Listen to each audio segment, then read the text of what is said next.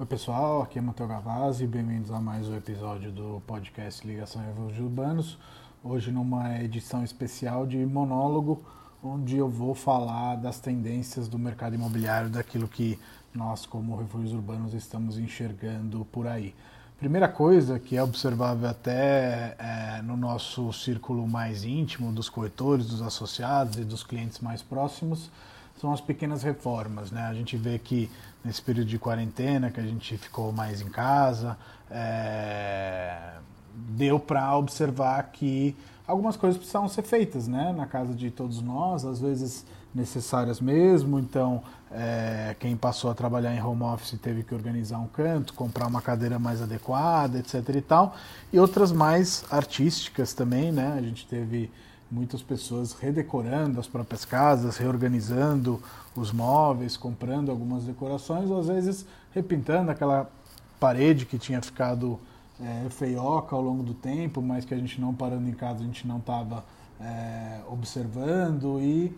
é, um dos exemplos que eu tenho são a Almir e a Karen, é, que são é, parceiros da Refúgios Urbanos e que repintaram artisticamente a parede do corredor deles. Uma reforma não necessária, digamos assim, mas que deixou a casa deles mais gostosa e acho que essa é uma atitude que vários tomaram aí nesse último período e é um trend, com certeza, a gente valorizar mais os espaços residenciais. Nesse sentido, é, acho que o home office veio para ficar, então essa questão de organizar um canto ao longo do tempo provavelmente vai ser um quarto mesmo, ou pelo menos essa é a minha sensação, que as pessoas podendo vão querer um local dedicado a isso, não necessariamente incluir ele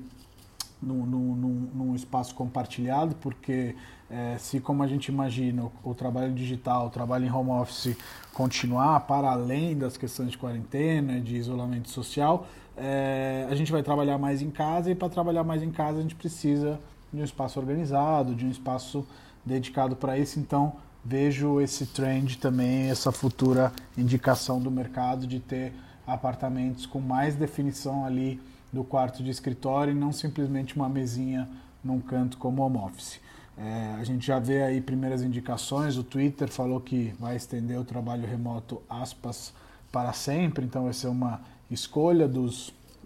dos funcionários e o Facebook também estava indo nessa direção. De maneira geral, a gente foi obrigado né, a, a, reorganizar o nosso trabalho em home office, então acho que muitas empresas vão reconsiderar seus tamanhos de lajes comerciais. Não acho que as lajes comerciais vão deixar de existir, ainda acho que o trabalho presencial faz sentido e faz sentido para muitas empresas e determinadas empresas, ao mesmo tempo que, como o, o italiano sociólogo Domenico De Masi é, que escreveu, dentre outros, Ossos Criativo e outros livros muito interessantes, é, já falava desde os anos 90, o trabalho digital é, não é uma tendência, é uma obrigação, é algo que veio para ficar, especialmente em tempos onde a gente tem tanta tecnologia aí para nos servir, para nos deixar conectados, mesmo que a gente não esteja no mesmo local de trabalho. Então, é, acredito que essa evolução de parar de acreditar que é, chefes e funcionários e tarefas e pessoas no mesmo lugar façam que uma empresa seja mais produtiva vai nos levar para um outro nível de produtividade onde cada um tem a responsabilidade de produzir para além de estar é, nos mesmos espaços. Dentre as novidades que a gente viu que tem a ver com essa questão de digitalização, a gente viu o primeiro lançamento 100% digital da Vitacom, onde se eu não me engano, é, eles venderam 50% das unidades. Então a gente vê também mudanças aí no mundo da incorporação e outras empresas seguindo esses passos, uma vez que esse tipo de mercado não deve parar e a demanda por habitação é, acaba continuando crescendo, especialmente num trend que aí eu acho que é uma coisa que já vem dos últimos anos, não é uma coisa desse momento específico, de que as pessoas querem um, um, uma casa, um local, um refúgio urbano que combine com a cara dela, que seja personalizado, não querem mais algo padrão, tudo igual, etc. Então acho que essa é uma tendência também é, é, que veio para ficar. Outra coisa que a gente vem observando é a questão dos imóveis para investimento. Isso está sendo debatido quase em todas as grandes mídias, blogs, é, até sobre finanças, etc., porque a gente tem é, uma taxa Selic, que é o nosso índice né, de, de renda fixa, digamos assim, é, que norteia a renda fixa, que está ali em, em, em 3% e deve baixar mais. A gente tem uma renda fixa inédita no Brasil, é, ao qual a maioria dos investidores não está acostumada, e os imóveis acabam sendo bons investimentos para você comprar e alugar e eventualmente ter é, uma renda para além dessas rendas fixas financeiras, superior, eu quero dizer. Então, isso está sendo bem conversado e eu acho que realmente é um campo de investimento bacana, especialmente para os investidores mais conservadores que não investem na bolsa de valores ou em outras coisas é, é, mais arrojadas e que demandam um, um, um, tempo de investimento maior e uma aptidão também a, a, a perdas, né? que são possíveis, assim como ganhos, é, como acontece na Bolsa de Valores. Outra novidade desse período que a gente achou bem interessante foi a questão da OLX ter comprado o, o grupo Zap por uma operação que, se eu não me engano, foi mais de 2 bilhões de reais, enfim, esses números absurdos, é, e formando aí um, um, um, grande conglomerado que vai ser uma plataforma é, de, de anúncio de, de imóveis, é, provavelmente entre as maiores né, que a gente vai ter no nosso país. E plataforma é um nome que está sendo bastante usado, quase todos os novos negócios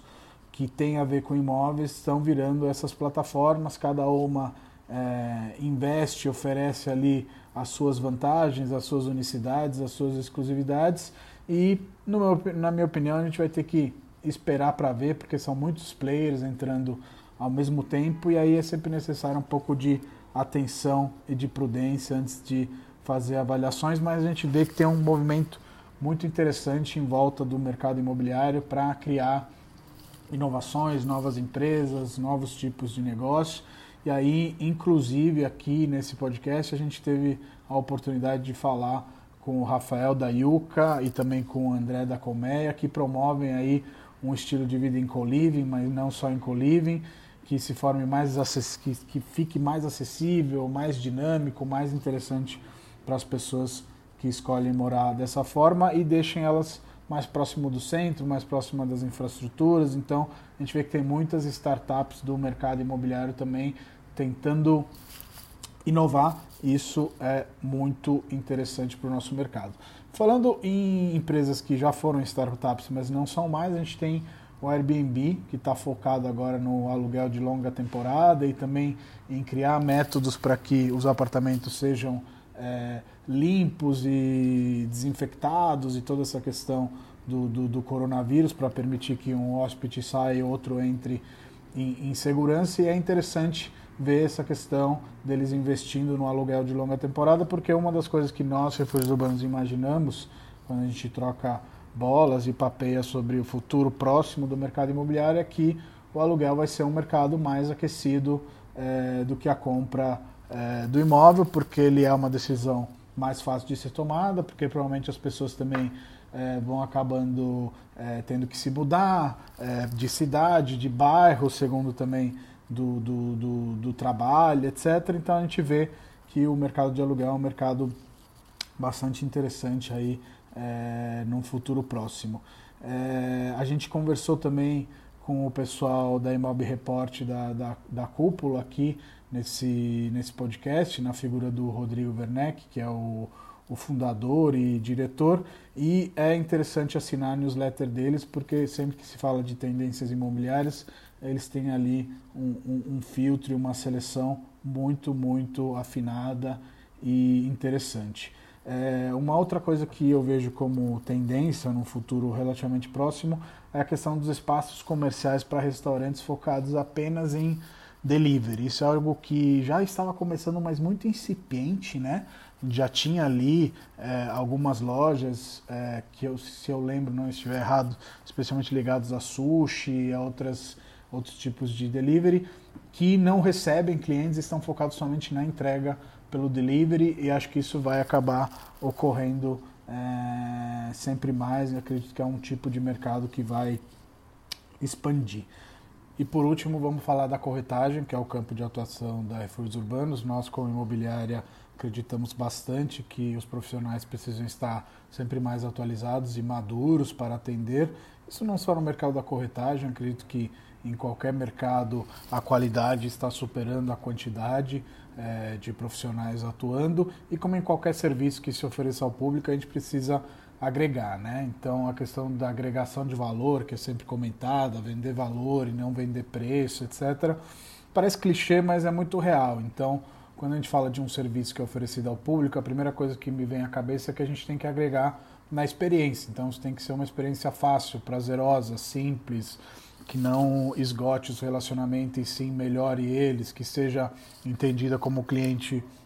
como é, é, um agente facilitador na transição. Depois a gente tem a questão de agregar no conhecimento técnico também, ou seja, o profissional e a empresa que traz os conhecimentos sobre financiamento, sobre utilização de FGTS na compra, dentre outros conhecimentos que são específicos de cada negociação, vai agregar, vai acabar, desculpem, agregando um valor para aquele cliente, porque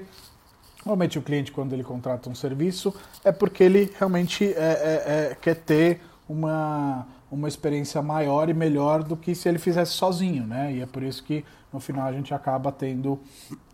uma recompensa. E também no sentido de que nós somos aqueles profissionais que fazem isso há anos, todos os dias, e normalmente no caso de um cliente na compra de um imóvel residencial, ele vai comprar um, dois, três imóveis ao longo de uma vida, então ele não precisa estar ali atualizado sobre todas as regras, sobre todos os procedimentos, ao mesmo tempo que ele contrata o serviço para se sentir tranquilo é, é, nesse aspecto. E aí a nossa expertise precisa ser colocada em prática, especialmente no momento da entrevista com o cliente, quando a gente conhece o cliente, vai entender quais são os pontos que vão constituir a, a, a compra dele como fundamentais. E o bom profissional é aquele cara que tem um mapeamento, né? que ele é um especialista na região onde ele atua e que através da entrevista ele já vai ali norteando um pouco o processo. Então, eu quando converso com o cliente, ele fala, ah, quero morar em Genópolis, num apartamento tal, etc. Eu já vou pensando quais são os prédios que têm esses apartamentos. Então, vejam como esse é um conhecimento que pode agregar valor para o cliente, porque eventualmente eu não tenho na minha carteira aquele imóvel, mas falando com o cliente vou perceber que aquele imóvel é bom para ele, eu posso ir atrás de uma unidade eventualmente naquele prédio e fazer um, um, um, uma venda literalmente sob medida, né? Porque você vai escutar o cliente, você vai entender as necessidades dele, você vai atrás dos imóveis que têm essas características e você acaba é, é, conseguindo fazer eles servirem como uma luva, digamos assim, no cliente. E aí você agrega um valor fantástico, porque você faz uma coleção de pontos, uma conexão de pontos e traz para o cliente eventualmente uma solução na qual ele demoraria muitas visitas é, é, para chegar ou muito tempo no sentido de é, esperar que o imóvel assim chegasse no mercado e não um profissional trazendo ele para o mercado. E aí a gente entra um pouco naquilo que eu acredito que seja um trend desse momento, que é a questão da assertividade. Né? A gente está com essa questão de visitas mais restritas, é, é, acredito que o isolamento social é ele deve se prolongar, mesmo numa, numa questão mais afrouxada, segundo os planos que vão ser distribuídos nos próximos meses. Mas a gente vai tomar mais cuidados, a gente vai querer é, fazer visitas mais assertivas, e aí, nesse sentido, o jogo da subtração que o corretor ajuda a fazer, desde a questão da entrevista até a questão da apresentação dos imóveis, até se servir das ferramentas tecnológicas como vídeos é, é, e tours virtuais para mostrar para o cliente os apartamentos, até na finalização fazer menos visitas do que seria necessário para chegar numa decisão, é realmente um dos lados onde a gente pode agregar valor com a nossa profissão. Então, minha dica, que é aquela que eu dou sempre também para os nossos corretores associados, é se basear nos relacionamentos, é construir relacionamentos sinceros, verdadeiros, profissionais, ao mesmo tempo que a gente tem que saber que o nosso papel é um papel de intermediário, onde todo mundo tem que ficar satisfeito com a relação comercial, sejam vendedores, sejam parceiros, sejam compradores. E para fazer isso a gente tem que plantar todo dia, entendendo que os relacionamentos eles não têm o prazo de recebimento da comissão e sim o prazo de satisfação do cliente que o pós-venda continua com uma amizade com o cliente que eventualmente quando ele precisar de uma assessoria para além daquela venda vai ter a disponibilidade do profissional e acho que essa é uma das tendências do, do nosso mercado com profissionais como a gente falou sempre mais atentos sempre mais preparados e sempre mais atualizados aí para poder atender.